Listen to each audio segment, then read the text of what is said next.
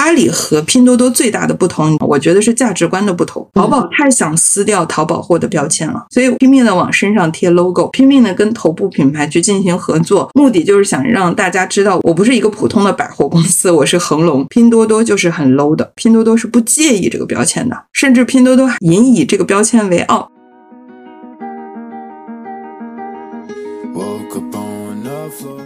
阿里认为自己掌握着流量的分发与夺的大权，他就可以对品牌有非常强硬的管控能力。现在他会发现，他完全是想多了。品牌带来用户，用户才会进入阿里，而品牌它永远有的选。今天阿里的流量好，我就投阿里；抖音的流量好，我就投抖音。阿里最笨的一件事情就是他放弃了淘宝店主，因为淘宝店主才是真的没得选的。大家好，我是解说咨询的创始人张扬，欢迎来到我的播客《张扬聊品牌》。这是一档聚焦探讨消费品品牌数字化定位、营销及管理的栏目，通过对谈消费品领域的资深专家，揭秘消费品品牌成功的底层奥秘。欢迎大家收听。本期内容呢，是我接受《时代周报》记者采访的录音，主要是对阿里推美妆电商 App。宝购汇市发表了一些我的观点，同时呢，也对阿里为何会被拼多多赶超做了一些个人浅析，希望呢能给电商行业的从业者带来一些启发。呃，张老师好，我是那个时代周报的记者，我们最近在操作一个就是阿里旗下的一个明星物语，在就他推了一。款叫宝汇宝购汇市的 APP，然后就想请教一下您对这件事情的看法，就是您怎么看待阿里会在这个时候去加码美妆电商的动作呢？是这样的，我还特意在这个了解到这个信息之后呢，去查了一下关于这个宝购汇市的相关的。那个美妆电商 App 的情况，然后与与这个相关的一些介绍和内容还是比较少的。嗯，我我的猜想是这样，因为呃，这个可能也和我们下一个问题是有关系的，就是我们都能感受到，在呃，可能是从二零二一年往后。咱们的互联网网民的数量已经达到了一个天花板的阶段，就是呃，离现在最近的，比如说十一月左右，那个互联网网民大概是十点七亿，而这个规模十个亿的规模是二零年就已经突破了，所以到现在为止，其实整体的呃，我们说国内的一个流量已经进入到了一个天花板的阶段。然后在网民数量达到天花板的情况下，那网购的用户数当然也是达到了一个瓶颈，就是八点八亿的一个瓶颈。而这八点八亿的网购用户又在被多个平台所分拆分割，比如说就我们说阿里、京东、猫狗大战，然后再加上后起之秀的拼多多，呃，还有这个抖音和小红书等等。小红书今年的电商表现也不错，所以呢，这个我们叫存量竞争嘛，披萨只有那么大。然后零和博弈下，那么能够给到阿里的份额一定是越来越少了，所以这个是阿里需要寻求新的突破的一个非常核心的原因。那这个突破呢，它就要么是对内找，要么对外找。对外找可能就是出海，哦那我们待会儿再聊。那对内找的话呢，他就要去想方法，就跟各大平台去打出自己平台的一个差异化的标签，否则的话，比价格它比不过拼多多。然后比产品的一些新奇特，或者说，呃，通过内容的教育对消费者的影响，就是转化的影响，它比不过像抖音和小红书。所以呢，这个阿里其实一直在寻求破局之路。比如说，它对内的流量，就是自己的平台内部，它也做了很多流量结构的调整。呃，比如说在逛逛里面，他也做了试水了。呃，在逛逛里面的内容域的抖音，就自己做了一个视频，然后又有一个这个呃像小红书一样双瀑布流推荐的一个呃经验域，就是他希望是把小红书和抖音的内容的属性加到自己的平台下，但是他会发现呢，嗯，其实这个和自己的平台基因是不相符合的，因为消费者打开淘宝 app。他可能优先第一选择就是我去购买产品，我购物，我搜索阿里的第一流量还是搜索流量，所以阿里就需要寻求一个离自己较近的一种商业模式。其实我们对阿里熟识的消费者都会知道啊，这个阿里呢，包括商家啊，都会知道阿里它是一个品类逻辑。所谓的品类逻辑是什么呢？就我分门别类，我买的是母婴用品，还是零食饮料，还是？啊，这个这个生活日用啊，就是它会有一些大的品类，我们叫一级类目。一级类目下面呢，又有非常非常非常多的细分。然后，所以阿里呢，就是通过对于这个商家的品类管理，其实实现了一个消费者灵活购物的货架管理。就是我让我的超市里面的货架，你想买的东西，我都能买得到。就是它非常完整啊，什么东西你都能在淘宝搜得到。那这个是阿里最前、最先在消费者心智当当中搭建出来的一个一个一个呃形象。但是这个形象现在面临的状况是什么呢？就是大家都在做细分，这个细分里面呢是，比如说像拼多多啊，它踩中了一个我们所说的消费降级的一个趋势。它在我也是货架啊，我可能品类没有你淘宝多，但是。我是在我的货架上给大家贴了一个特价的标签。那如果大家在我这儿购买的话呢，我会有补贴，我会有这个到手的直降。就总而言之呢，我会给你在同品牌、同品类下的最低价。那么对价格敏感性的消费者就会从阿里的货架流失到拼多多的货架上去。那还有一些消费者呢，他可能是属于被动购买。所谓的被动购买，是我一开始是没有那个购买想法的，但是我通过哎看内容，今天看广告啊，看内容看到了一个，比如说这个空客一面。然后它的整个视觉都很吸引我，然后把我转化了，那我就提前的可能被该平台锁定了。我可能这个时候我对价格不敏感，我对产品比较敏感，我感兴趣，你的内容吸引了我，我就直接下单了，因为我觉得我在跳转去其他的平台比较耽误我的时间。所以你会发现啊，就是阿里它的本身的货架逻辑是没错的，但是货架逻辑呢正在被一些细分领域的竞争者所瓜分掉。刚才说的在价格上的细分和在品类上的一些细分，所以呢，这个阿里也要寻求自己的这个货架标签之路，就是我怎么样能够让我的货架让消费者对我的呃这个平台有。差异性的印象就是他会在多个平台选择的时候毫不犹豫的选择我阿里。那么在这儿呢，就是淘宝就就把自己的其中一个优势放大了。这个优势是什么呢？就是我的产品，就是特别是以某一个细分品类为例啊，就是我是美妆，里面有护肤有彩妆。你在我的这个货架里面，首先你能够买到你想买的所有的品类。啊，比如说你想买这个腮红，你想买唇釉，或者是想买一些啊比较冷门的卧蚕笔，可能你在抖音上买不到，在拼多多上买不到，但是你在我阿里这儿肯定是买得到的。我能在品类上面做到了极致的完整和细分，这件事情阿里是。OK 的，因为它背靠的是在过去二十年里面对自己电商的搭建，里面太多的商家在里面，而且呢，这些商家都上传了自己各各类宝贝信息，所以它的产品是有时间的复利的，就是它的宝贝是最多的，所以它可以做到把这个产品无限细分，这个是它可以单独的画出来一个品类模块去做细分销售的一个优势哈。你在别的平台可能你搜还找不到。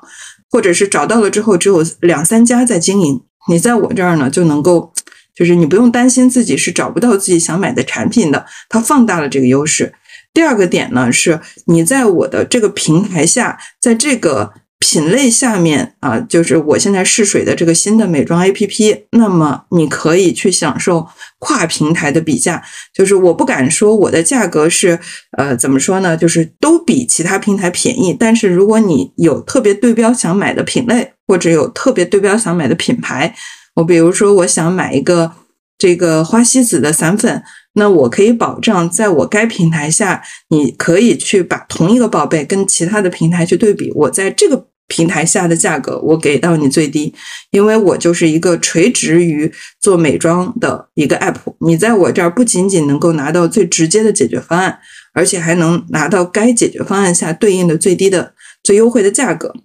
然后这个细分的尝试呢，我猜测是阿里不敢在自己的平台下直接这么做，就是因为对自己的平台下刀这个作用或者说这个影响，它实在是。这个波及的范围有点广，有点大，所以呢，它单独的把一个呃，我们称之为一个创投项目拉出来，它是一个零到一的过程。那它把它是这个设想的这种，反正这个宝贝由我阿里供应啊，直供，它可能会有点像京东自营的那种模式，我的分仓全部，比如说像这个天猫超市的分仓全部向你开放。那总而言之，我能保证你的产品的品类是足够丰富的。其次，在价格上，那我这个里面可能进入到呃保购会市的商家也会跟我的阿里签一些合约，然后在这个合约里面会有一些保价的策略，使得它在我这个平台下能够给到的价格是最优的，能够降低消费者在购买和筛选宝贝的时候的一些。呃，时间，但是这一套东西如果是放在阿里上去进行的话，它会非常复杂，因为里面是有这个小 B，呃，我们称之为淘宝店，也有天猫啊，所以它非常复杂。它里面有一部分商家可能是愿意接受的，那有一部分商家不愿意接受，那我能怎么做呢？我难道把它清退出去吗？所以呢，那不如从零开始，我有一个新的流量入口，这个流量入口里面，我拿单一的品类来去做尝试。但是为什么要选择这个美妆这个品类呢？呃，实际上我们仔细去研究一下，像这个这个新浪微博也好，或者是呃这个这个呃腾讯，他们包括小红书等等啊，就是他们想做商业化的时候，第一步选择的品类就是美妆，因为美妆呢，它是仅次于服装、女装。然后呢，这个品类又是一个非常标品的品类，就标品就意味着它可以被标准化，产品可以被标准化，服务可以被标准化。但是如果是女装的话，它就非标。那在服务里面有退换货，有尺码，然后产品的 SKU 容易造成货品的堆积，会造成一定的不必要的风险。所以说，这个美妆呢，它既满足了一个。啊，大品类的概念，呃，这也是为什么很多的这个平台想要做商业化，优先选择的美妆，就是它的品类够大，盘子够大，然后品类的溢价力够高。因为美妆的产品价格不会太低啊，如果你做的是一些日化用品，像纸巾呐之类的，可能要打价格战打得很低，毛利空间不足。但是化妆品的毛利空间是足够这些平台去操作的。然后除此之外呢，就是，呃，就是。就是刚才说的，它的整个服务其实是可以做到非常标品化的。就是我可以通过物流，然后退货率也很低，然后实现我的这个服务的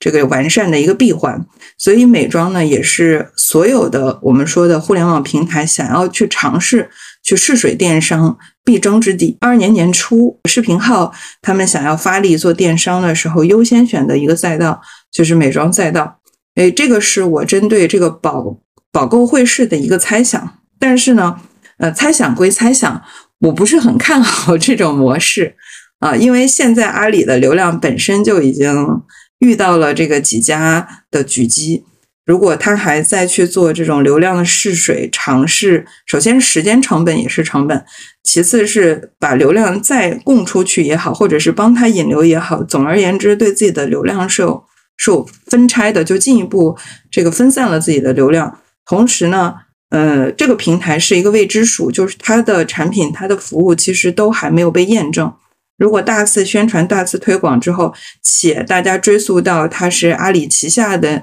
这个一个游戏公司推出的，嗯，那甚至会觉得，那这是不是就阿里的，就是给阿里打上一个不好的标签？如果他做好了也就罢了，如果做的不好，他可能就会有更更更更加偏负面的一些影响吧。所以总而言之，这个是我对呃保购会市的一个一个想法。但是我现在看下来啊，这个 A P P 还没有被广泛的去宣传。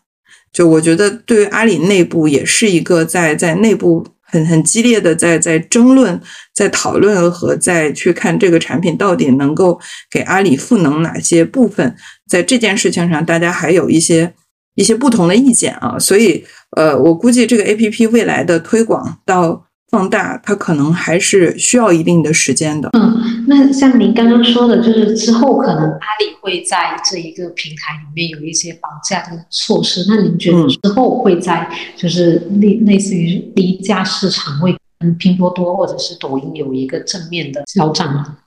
嗯，是这样的，这个阿里它是最终要找到自己的一个差异性的。就是我一直在考虑阿里它到底做错了什么，或者是它它错过了什么，然后会发现啊，这个有有两个错过。第一个错过是错过了自己的扩张时代，嗯，这个这个判断呢是来自于，就是它忽视了中国进入到 M 型社会的一个必然性的进程。就是嗯，阿里它一直压住的是什么呢？它押宝压在消费升级啊，所以它才重注了天猫，弱化了淘宝。它最早的 slogan 叫做“让天下没有难做的生意”，扶持淘宝店主的创业和就业。那么到后面，他可能就把这个天猫当成自己重要的一个战略投入，反而因为流量有限嘛，它作为战略投入，它一定是有流量倾斜的。那那些当初把阿里扶起来的淘宝店主，在淘宝已经赚不到钱了。只是这个没有办法把自己的流量留住，或者是形成自己的一个可持续的正向的商业闭环，所以淘宝店主走了，那么他们必然会选择一些新的，呃，性价比更高的、流量成本更低的一些流量场域。所以这个是最早阿里战略出现了一个失误，就是他认为中国必然会走向，比如说人均 GDP 更高，然后必然这个大家的消费能力会更强，就是他会。就是从大众消费到个性消费啊，就是一步一步的在像爬台阶一样往上走，但是他忽视了房地产在中国对中国经济的一些直接的影响，特别是对消费的影响。所以呢，这个我们呃之前读过那个大前研一先生的呃这个日本的 M 型社会的那本书。呃，里面就有提到，就是 M 型社会的形成是，这一开始就经济好的时候，它会是一个正弦的曲线啊，你会看到波峰是中产阶级，然后那么这个低收入人群是属于这个呃往这个往左侧走的这么一波，就相对人群不多啊，这么一托呃一一波消费者，然后高收入人群又是另外一个这个这个这个我们说的正弦曲线的右端，然后它是。呃，相对来说，人人的数量也不多，但是呢，也有这么一批人存在。那最多的人是在呃这个中这个我们叫做呃中产阶级。那么，但是呢，当房地产来了，就是消费者把更多的未来的钱呃投资在了房产上，然后那房产的泡沫一旦被挤压，那么中产阶级还有一些未还完的贷款。那使得大家只能去压缩，就是当收入成为不确定性的时候，但是成本就是每个月的支出开支负债成了确定性，那么就必然导致了一些中产阶级这个返贫啊，就是他从中产的位置进入到了相对来说消费力更低的这么一个群体，就形成了 M 型的一个一个结构，就是一个正弦曲线的那个波峰被挤压了，往下压，中产阶级。啊，一部分人往下走了，一部分人向上走了，就使得中产它立刻泡沫化或者是破掉了。它破掉之后呢，中产是阿里的核心群体，或者说是阿里压住天猫的核心群体。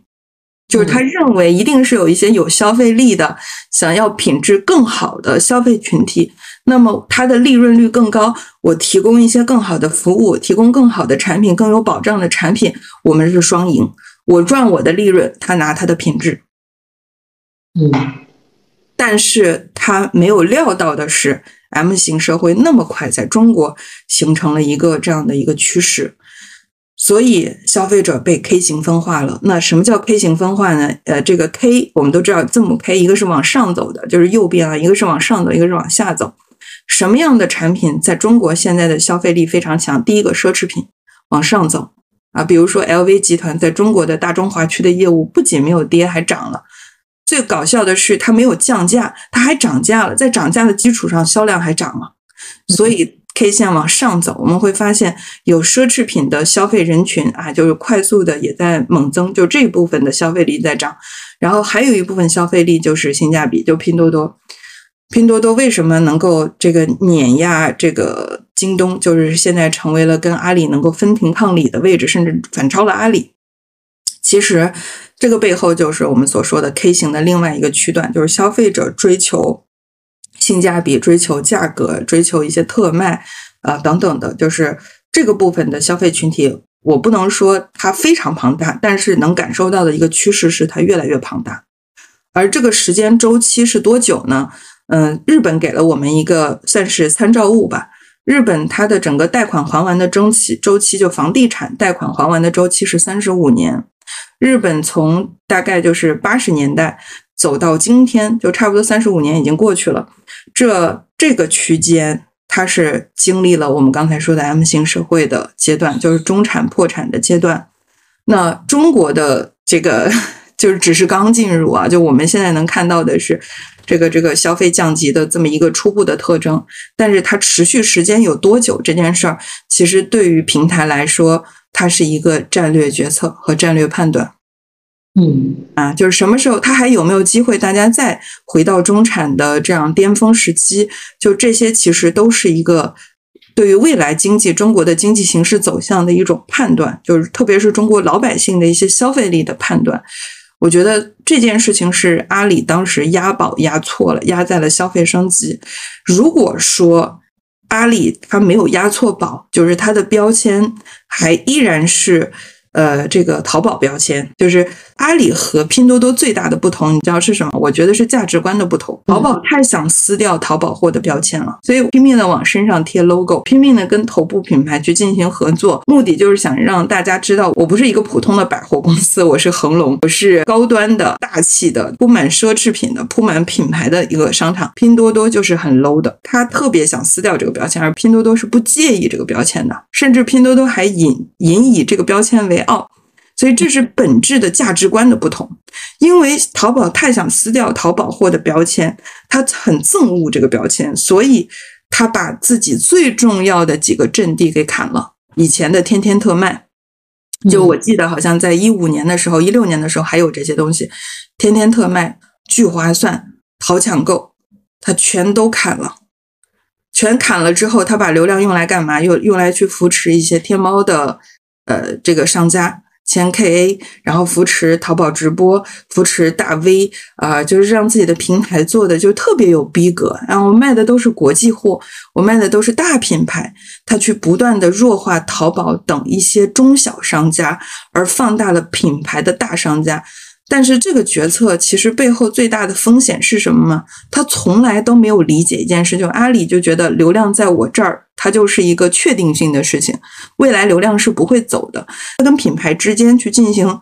对抗的时候，或者是去谈判的时候，阿里认为自己是平台，自己是有流量的分发、掌控的生死权限的。那品牌是属于劣势群体啊，就是你要被我打压。但实际上，你要想，消费者到淘宝上干嘛？他买的是品牌啊，他买的是产品啊，他买的是解决方案本身啊。所以，其实是品牌给淘宝带来了流量，而品牌它永远有的选。就是我作为品牌，我今天阿里的流量好，我就投阿里；今天这个抖音的流量好，我就投抖音。我又不是阿里的战略的这个股东，对吧？阿里的股价高和低，流量好还是不好，跟我品牌有什么关系？品牌非常客观的去评价一个流量给他品牌所带来的价值，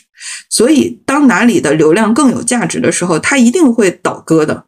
就是阿里认为自己掌握着掌握着流量的分发与夺的大权，他就可以对品牌有非常强硬的管控能力。现在他会发现，他完全是想多了。品牌带来用户，用户才会进入阿里，他一定是有一个先后顺序的。所以阿里最笨的一件事情就是他放弃了淘宝店主，因为淘宝店主才是真的没得选的。我如果是一个个人店主，我在淘宝上开的店，兢兢业业的，每每个月我可能是二十万的流水，不多。我二十万的流水，但是足以让我的这个家庭很富裕，然后我又很生活的很轻松，那我就愿意维持这样的生活。有一天抖音来了，他告诉我你来我这儿开店吧。淘宝店主会说不好意思，我在这儿有时间的复利，我在这儿还有大概一千多个资深的老用户呢。我去你那儿开店，我有什么？所以他生生的。把自己的流量优势，就是换句话讲，淘宝现在如果还有天天特卖，他还坚持做聚划算，还坚持做淘抢购的话，就没有拼多多的今天。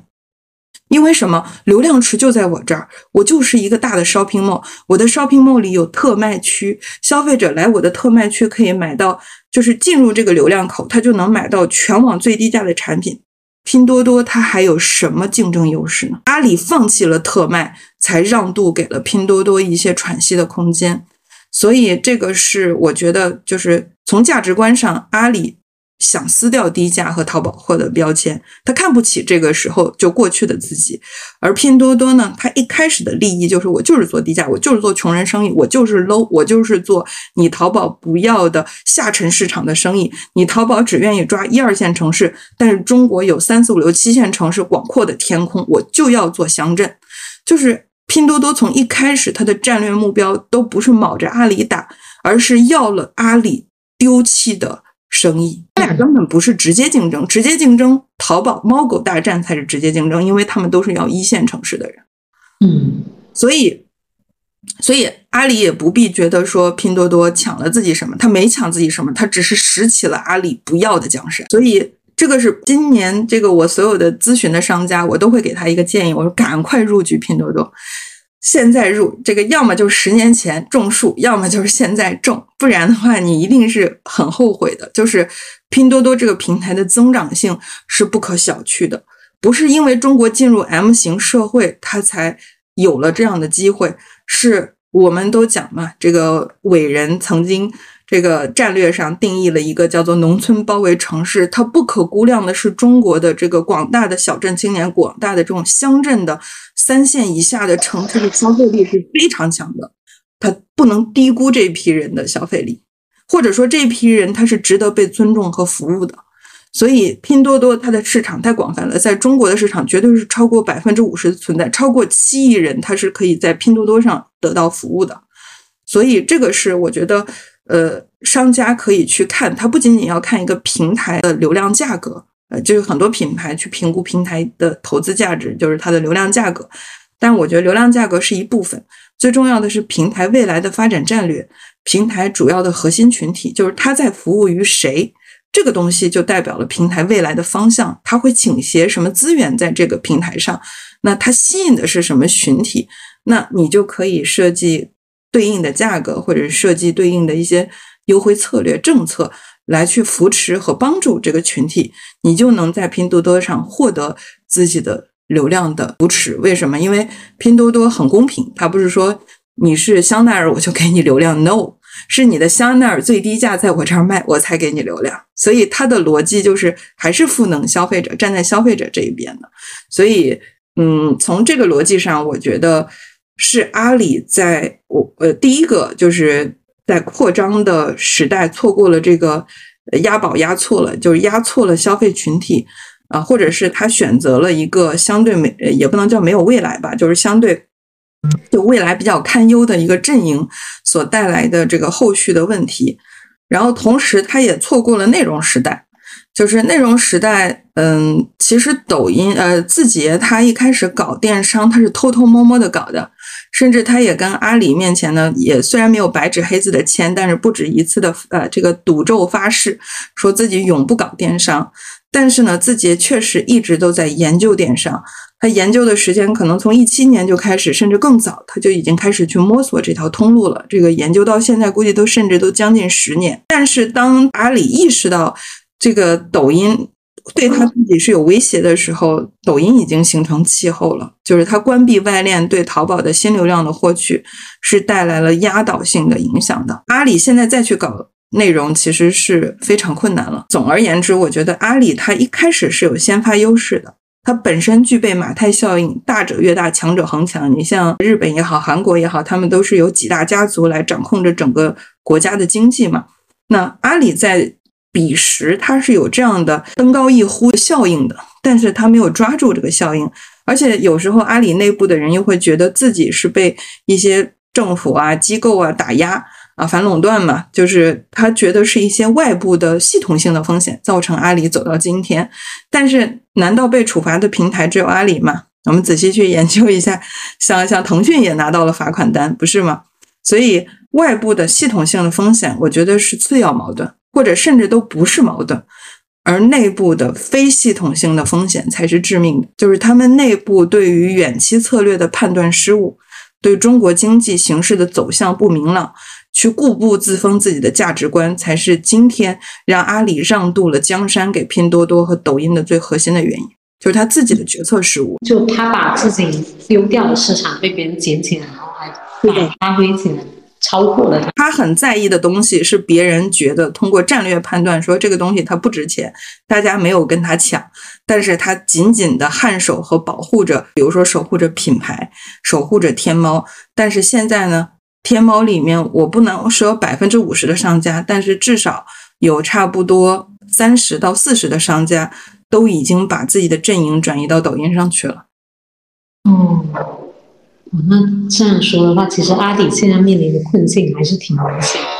对，所以他要对内找解解决方案嘛，就是我如何维持我现在的这个饼的结构，然后在内部去去，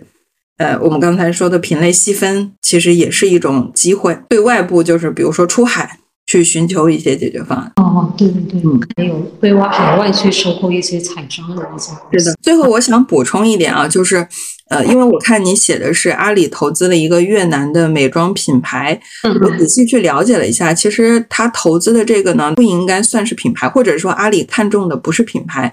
呃，他投资的这个是收购了越南的化妆品和美容的连锁店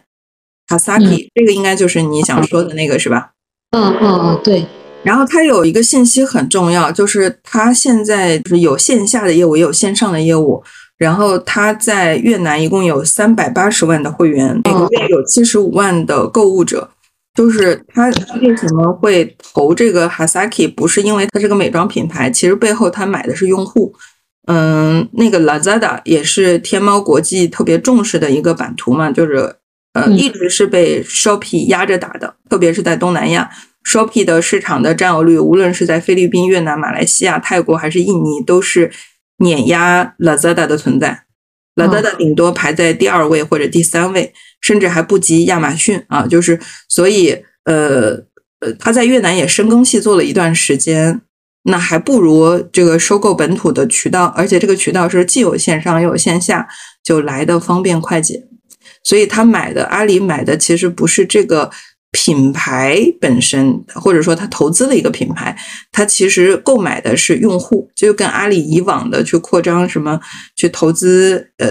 像美团啊等等的是一个逻辑，就是他想要买的是在该平台下的购买用户。哦，嗯，嗯。嗯，这也是他的海外的扩张策略，因为自己做 Lazada 做的不是很顺畅，也尝试了很多年，但是一直以来都被 Shopee 压着嘛。Shopee 是腾讯投资的嘛，所以压一头，所以他就想说有没有一些其他的方式能够快速占领？那不如就占领到本土的相对比较有影响力的平台，用收购的方式获取它的一个一个用户掌控权。那就等于直接。就绕过了自己去发展这一道，直接收购了一个是的一体的平台。嗯，但但是这个决策对他来说是对的，就至少比刚才我们所看到的他去做那个保购汇市，我感觉要要 确定性要强得多。对，它的做成本也会更低一些。对对对，所以出海或者是对内去做一些细分。呃，这个扩做一些小，就是小生意，就像以前一样，让天下没有难做的生意，给小生意业主提供流量机会。我觉得这也是他未来可以破局的一个角度。呃，或者是注重当前的消费形势。呃，其实有一些个性化、创意性、细分性的非标品啊，在在抖音上，呃，不是在在天猫上还挺适合做的，就是有超差异化这个弯道超车的一个机会。